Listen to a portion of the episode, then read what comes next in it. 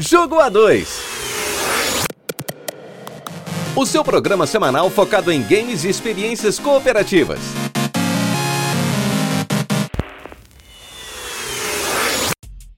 Olá, heróis e heroínas, sejam muito bem-vindos mais uma vez ao Jogo A2. Eu sou o Léo Oliveira e hoje é dia de você pegar sua Heavy Machine Gun e acompanhar a gente nesse episódio que está sensacional. E eu sou Yasmin Martins. E dizem que esse jogo é papa ficha, mas eu nunca precisei delas. E hoje é dia de falar sobre Metal Slug. Ok! A gente vai falar no geral um pouquinho sobre a série toda, porque senão, se a gente dedicasse um episódio para cada, ia ficar tudo muito repetitivo. Então, basicamente, Metal Slug foi desenvolvido pela SNK e inicialmente ele saiu para arcade, né, para os famosos fliperamas. E o primeiro jogo foi lançado em 1996, então ele tem a minha idade e eu cresci jogando Metal Slug. É um jogo, é um jogo de tiro, então ele é shoot'em up, é isso? É run and gun. Run and gun, achei é. que fosse outro. Mas enfim, é um jogo de tiro e você tem que basicamente, literalmente, correr e atirar. É, shoot'em up é um pouco diferente, que são aqueles jogos de navinha, assim, sabe? Hum, sim. O, pessoal conhece popularmente por jogo de navinha. Mas enfim, o Metal Slug, na verdade, ele foi desenvolvido por uma empresa que talvez as pessoas conheçam, talvez não. Ela fez bastante jogos né, a época do Super Nintendo, para arcade também, que é a Iron. Ela ficou muito famosa por R-Type, eu não sei se as pessoas conhecem, que é um, um up, é um shmup, né, como o pessoal costuma falar também. É, particularmente é um dos únicos que eu gosto, assim, que eu tinha o R-Type 3 de Super Nintendo. Eu cresci jogando ele. Mas a Iron ela faliu em 94, no mesmo ano que eles lançaram o Gun Force 2. Que se você não conhece, procura aí no YouTube, você vai ver muita semelhança com o Metal Slug. Porque o, o Gun Force 2 ele foi desenvolvido é, por uns programadores da Iron que trabalharam posteriormente no Metal Slug. Então, muito dos gráficos dele, as explosões, até mesmo a parte de som dele, aqueles gritos clássicos dos personagens morreram no Metal Slug, é, eles vieram de Gun Force. Eles meio que reciclaram, assim, né, algumas coisas que eles tinham ali, né. Reciclaram não, né, eles usaram o que eles tinham desenvolvido ali. Né? Então, com a falência da Iron, é, esse, esses programadores que trabalharam em Gone Force 2 fizeram um outro estúdio chamado Nazca.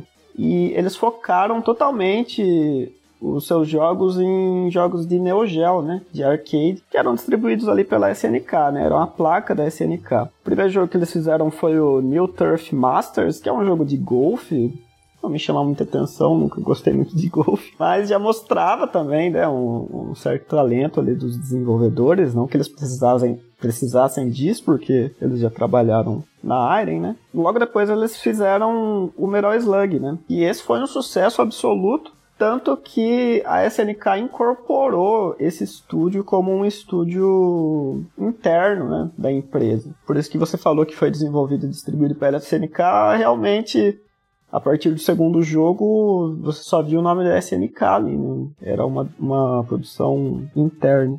Como a gente vai falar de um modo geral, é, o, os jogos foram desenvolvidos internamente até o terceiro, e a partir dele outras empresas trabalharam com o título, porque a SNK também veio a falir nos anos 2000. O 4.5 foi pela Mega Enterprise e a Noise Factor, mas basicamente é isso. Bom, e antes da gente falar de, de todas as, as coisas que envolvem Metal Slug, vamos começar do nosso começo de sempre, que é o enredo que a gente tem de história aí. Bom, falando no modo geral, né, do 1 ao 7 aí, basicamente os jogos da série, eles vão trazer uma luta contra o exército do General Mordor. E também vai ter uma espécie de extraterrestre conforme os jogos foram, foram avançando aí, né? Então a gente vai ter um pouquinho dos dois. Mas se você quiser entender a história, o ideal é pesquisar, porque você não vai ver cutscenes e nem diálogos e nem nada no jogo que explique o que está acontecendo. É muito interpretativo.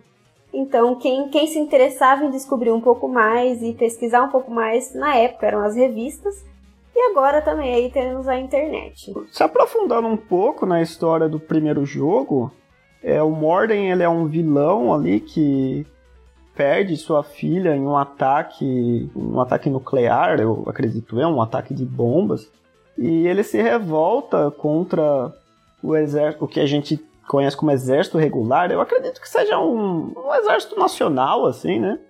Formando um grupo de rebeldes ali. Então ele, com muito mais armamento e com muito mais pessoas, ele consegue ganhar várias batalhas contra esse exército regular. E uma das saídas que eles, eles tentam arranjar é fazer um armamento que se chama Metal Slug, que são aqueles tanques que a gente vê no, durante o jogo, né, o veículo 001. Só que acontece que mesmo assim eles perdem e ele consegue tomar esses, esses tanques para ele e usar a seu favor. Então eles decidem por fim é, chamar dois agentes do Falcão Peregrino, que é um grupo especial do, do Exército Regular, que são os nossos protagonistas, né? O Marco e o Turma. Então eles vão ter a missão de adentrar ali, né, a rebelião e neutralizar o alvo. E também, além disso, eles podem é, recuperar os tanques ou então destruir caso não tenha alternativa. Né? Mas como você falou, isso não é mostrado de maneira nenhuma no jogo é, a gente só tem uma cutscene inicial ali do Metal Slug atirando na tela, né, no primeiro. Assim como todos os outros, nenhum deles é, mostra uma história profunda, assim. Se eu não me engano, acho que o 4 até tem um, um briefzinho ali que passa antes de começar, mas é, a maioria nada deles. Muito explicativo, né? É, a maioria deles é muito mais arcadezão mesmo, assim. Coloca a ficha e vai. Não tem muita historinha para contar, não. Mas a, a, gameplay, né, basicamente ela consiste em pular, atirar, jogar bomba e se abaixar, né? A gente tinha ali três botões só, era muito simples, mas ele é muito caótico e isso é que traz a, a dificuldade do jogo, né? Que assim, eu não sei se quem tá ouvindo a gente teve contato com Metal Slug no fliperama. E eu tive essa honra de conhecer primeiro no fliperama. E depois eu fui conhecer nos, nos consoles. É, mas o console é muito mais fácil você jogar, porque você tem vida infinita, né? Honra essa, devo dizer, que foi graças ao meu pai. é, a gente tem uma história, né, com o Metal Slug. Lá em Areópolis, na cidade que eu nasci e cresci, a gente tinha dois, dois fliperamas lá de Metal Slug. O Metal Slug 2 ficava na rodoviária e o Metal Slug 3 ficava no Bar do Zito. O, o do bar do Zito é do meu sogro, né? Ou era, né? Acho que ele já não. Eu não, acho já que ele não tem mais já. aquela máquina. Nossa, mas eu joguei demais, demais, os dois, tanto na rodoviária quanto no, no bar do Zito. Mas é, meu pai fornecia fliperamas para cidades vizinhas, né, da nossa, que eu morava perto de Areópolis. Então ele fornecia esses fliperamas e vendia as fichas. Por isso que eu brinquei que eu nunca precisei de ficha, porque Cada vez que ele trazia uma máquina em casa, ele deixava a portinha da ficha ali aberta pra gente. Então eu sempre tive ficha infinita nesses casos. E eu, eu joguei Metal Slug desde pequenininha. E coincidentemente o Léo jogava na mesma máquina que eu jogava quando vinha pra casa. foi, por, foi, por, isso que ele casou comigo, na verdade. Foi é. tudo por interesse. Eu tô de olho na herança. o golpe do baú. Enfim, é, essa gameplay que a gente estava comentando, ela teve algumas mudanças ali a partir do quarto jogo. Eles adicionaram um slide igual do Mega Man, você podia trocar armas igual Contra, tendo aqueles dois slots ali. Mas eu acho que em alguns outros sentidos, é, os jogos depois do terceiro deixaram um pouco a, a desejar. Bom, mesmo eu tendo ficha infinita em casa, eu achava o jogo difícil pra caramba, todos eles, mas o que eu mais me recordo é do primeiro e do segundo, acho que por terem praticamente a minha idade, então é, jogava desde muito nova. Mas eu sempre achei muito difícil. É, a minha sorte era essa, eu morri e sempre voltava. Então para mim era um, era um eterno jogar em Playstations, que eu tinha vidas infinitas. então eu não ligava, eu simplesmente saía andando, correndo na frente assim e só atirava. Eu faço isso até hoje, na verdade com todos os jogos que a gente vai jogar. Eu só vou andando na frente e vou atirando, porque eu sempre tive esse costume de, tipo, ai, não tem problema, sabe? Eu vou ter ficha para chegar até o fim se eu quiser. Mas eu lembro muito mais do primeiro do segundo. Eu acho que eu fui jogar os, os seis, o, o cinco, quando eu já tava mais velho, eu acho, até quando eu já tava com você, que você tem aquela coletânea aí. É, a gente tem uma coletânea que tem do primeiro ao sexto, né? É, esses, esses mais novos eu não lembro de ter jogado, sinceramente, mas o, os primeiros, os dois primeiros eu lembro que eu joguei bastante também. No total, se eu não me engano, foram lançados 15 jogos, né? Com spin-offs e tudo mais. Mas da, da numeração, assim, canônica, né? Vamos dizer assim, são sete. O último não saiu nem para arcade, foi exclusivo de DS. É, eu, eu não eu, joguei. Eu não joguei, eu não, não, joguei também. Mas o que eu mais joguei foi o 2 e o 3, né? Que eu falei que tinha lá no, nas máquinas. Inclusive o 2 eu joguei tanto que eu chegava na última fase com uma ficha só. Oh. Eu, eu jogava muito, jogava muito mesmo. Decorava, era, né? É, é, o que o jogo é isso, né? Você tem que decorar os padrões ali e tudo mais, né? Sim. É, igual eu falei, eu acho que os, os primeiros foram os mais marcantes para mim. Não, não, me lembro muito do, do quarto, quinto e, e, sexto, mas os primeiros com certeza fizeram parte da minha infância. Não ia para os bares jogar. mas, ah, mas eu... pra que ia se você tinha em casa? é, tinha no quintal. mas eu consegui aproveitar também muito essa fase de, de jogar fliperama. Você é a pessoa que todo mundo tinha inveja na época, assim. É. E olha que eu ia falar que a gente jogava pouco ainda, o que a gente podia ter jogado. Porque ele, meu pai sempre trouxe todas as máquinas diferentes. Tem pinball na sala até hoje. E, e a gente jogava pouco, joga pouco ainda. Mas foi uma fase muito boa. Era incrível jogar com meu pai, porque ele você só ia acompanhando, só você não precisava fazer nada. Ele matou ele sozinho. De tanto que ele jogava também. É, mas você falou que você achou os, os primeiros mais marcantes.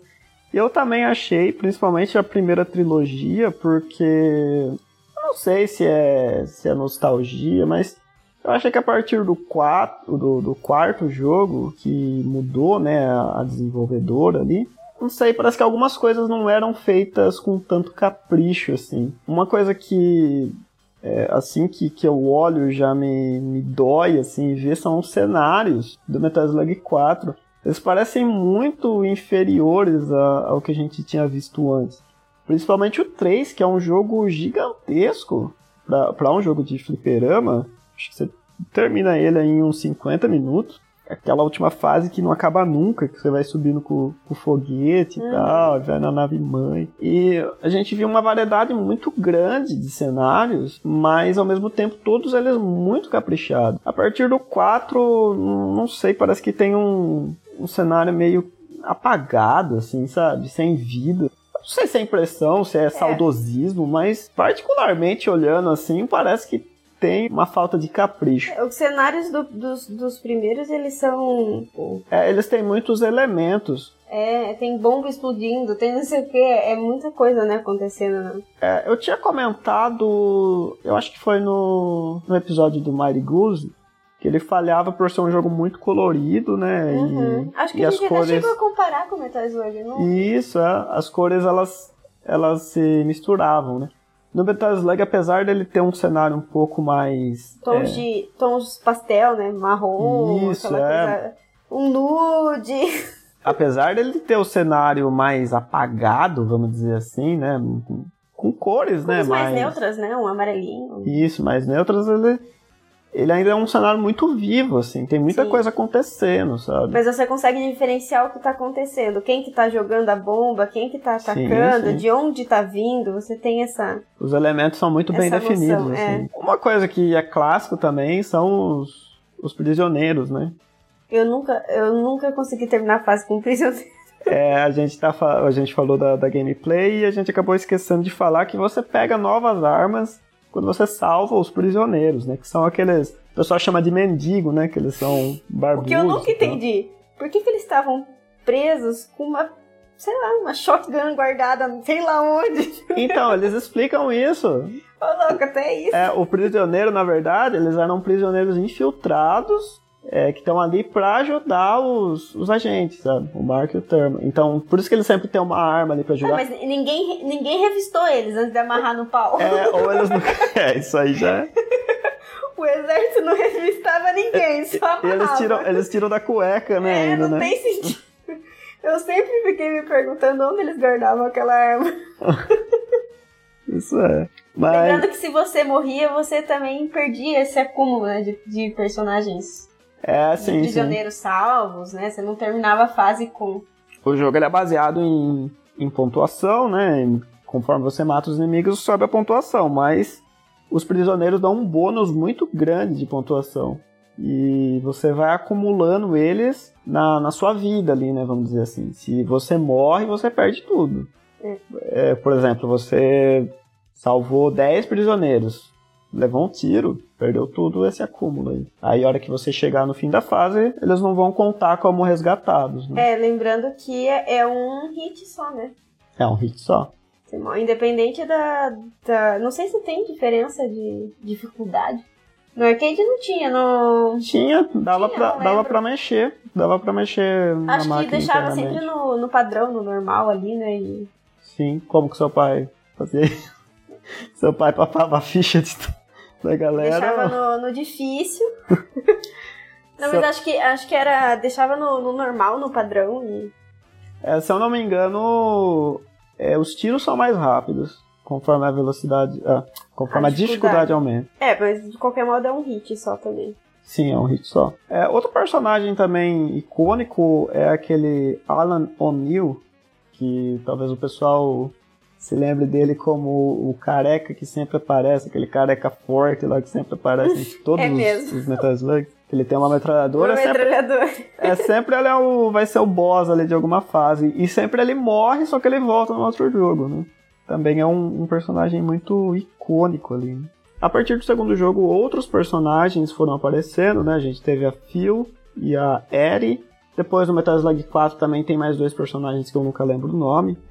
E uma aparição icônica também é o Ralph e o Clark, né, que eles são muito conhecidos na série The King of Fighters.